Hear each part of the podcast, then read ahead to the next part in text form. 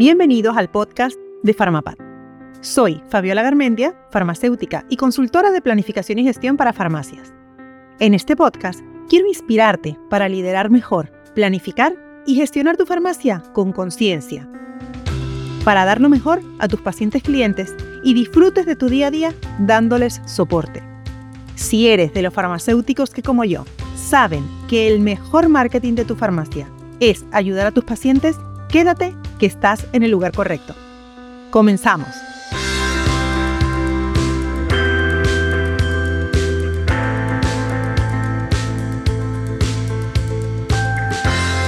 En entornos de trabajo como la farmacia, donde pasamos más horas que en nuestra propia casa, hay dos temas que en ocasiones nos cuesta mucho, independientemente del tamaño del equipo, y esto es corregir errores y tener conversaciones incómodas con los colaboradores.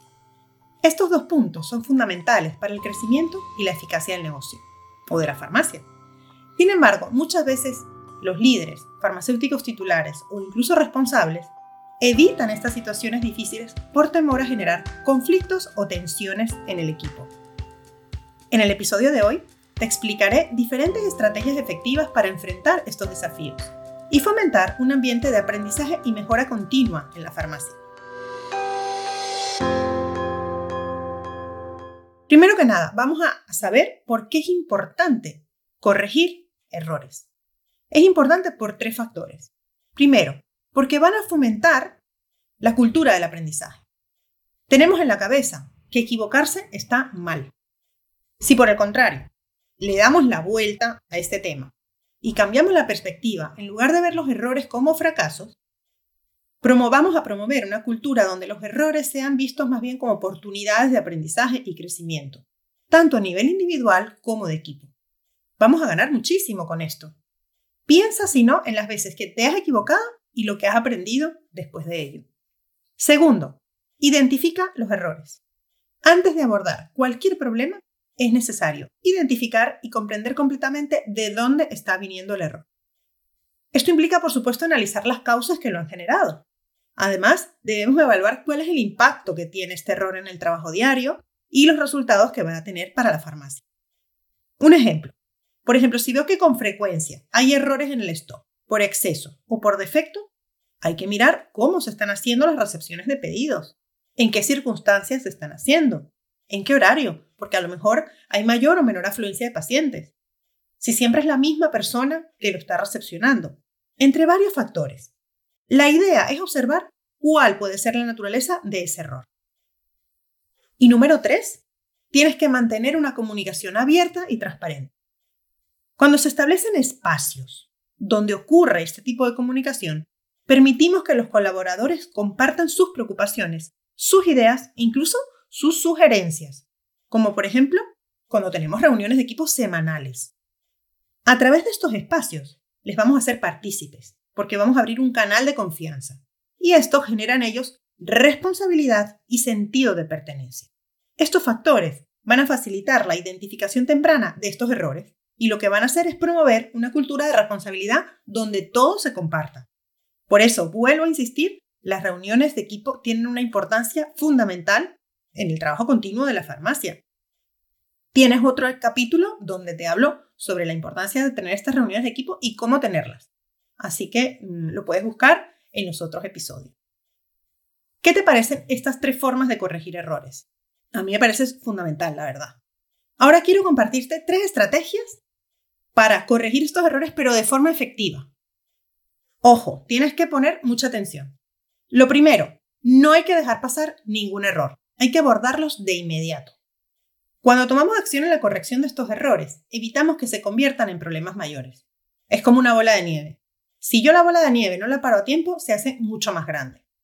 Cierto es que a veces no tenemos la disposición porque a lo mejor se ha sido, una, una, situación tensa, ha sido complicado lo que ha ocurrido, pero mm, yo te digo algo, cuanto antes se aborde un error, más fácil va a ser corregirlo y minimizar el impacto que va a tener en la farmacia y en el ambiente de trabajo. Cuando vayas a comunicarlo, y este es el segundo punto, la segunda estrategia, tienes que hacerlo de forma constructiva. Al comunicarte con tus colaboradores sobre sus errores, es importante hacerlo de forma constructiva y siempre enfocada a soluciones, en lugar de criticar y buscar culpables. Sí, esto ocurre y ocurre con más frecuencia de lo que pensamos porque queremos saber quién fue, quién lo hizo de esta manera.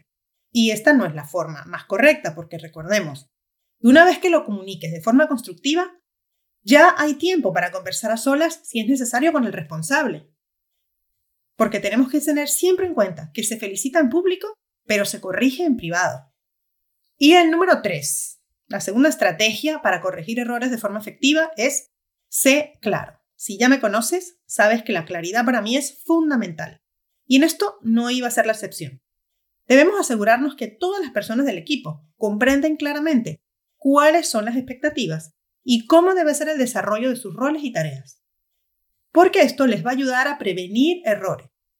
Cuando proporcionamos una guía clara sobre qué se espera de ellos, se minimizan esos errores. Y si ocurren, cada uno se va a ser responsable de ello. Ahora, una vez que ya sabemos la importancia que tiene corregir errores a tiempo y qué estrategias puedo manejar para corregirlos, en ocasiones tenemos que enfrentarnos a conversaciones incómodas con los colaboradores. Y esas conversaciones incómodas a veces nos cuesta mucho abordarlas, porque como te decía antes, es muy posible que nosotros también somos seres humanos, estemos saturados porque tenemos mucho, mucho, muchos frentes abiertos, eh, tenemos pendientes otras conversaciones, tenemos pendientes llamadas de teléfono y, claro, vamos posponiendo esta situación porque primero nos va a incomodar a nosotros, incomoda a la otra persona y nadie quiere situaciones incómodas. Todos queremos estar siempre en nuestra zona cómoda y cuanto menos conflictos mejor. Pero no podemos eludir ese tipo de conversaciones, tenemos que enfrentarlas e incluso muchas veces cuando se tienen, ese problema que en nuestra mente parecía muy grande resulta que no lo era tanto. Y la ganancia que tenemos después de ello es increíble. Así que compartiré contigo tres consejos para hacerlo de la forma más efectiva posible. Lo primero, prepara la conversación. Antes de afrontar una conversación difícil con un colaborador, es fundamental prepararse adecuadamente. Esto implica que debes tener muy claros los puntos que debes conversar. Incluso recopila información relevante para poder anticiparte a posibles reacciones o respuestas. Sabemos que en la farmacia mm, muchas veces los entornos son pequeños y aunque siempre digo que hay que conocer a los colaboradores, a veces nos conocemos más de lo que quisiéramos, porque conocemos lo bueno y lo no tan bueno. Y eso juega tanto a favor como en contra. Por eso, si ya sabes cómo pueden ser las reacciones de tu colaborador o colaboradora, es mejor ir preparado. Número 2. Y aquí, más que nunca, tienes que poner en marcha la escucha activa, sobre todo con empatía. Porque durante la conversación es muy importante tenerlas en cuenta porque esto va a implicar que estás mostrando un interés genuino en las preocupaciones del colaborador o colaboradora. Te va a permitir validar sus emociones y mantener una postura abierta y receptiva a todo cuanto esta persona te tenga que decir.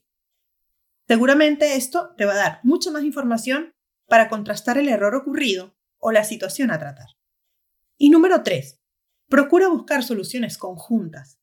Por eso también es importante escuchar con atención y empatía, Así, en lugar de imponer soluciones unilaterales, o sea, solamente tuyas, involucra a la persona en la búsqueda de soluciones, primero, que beneficien a ambos, que beneficien al, buen ambiente laboral en la farmacia y, por supuesto, a la farmacia.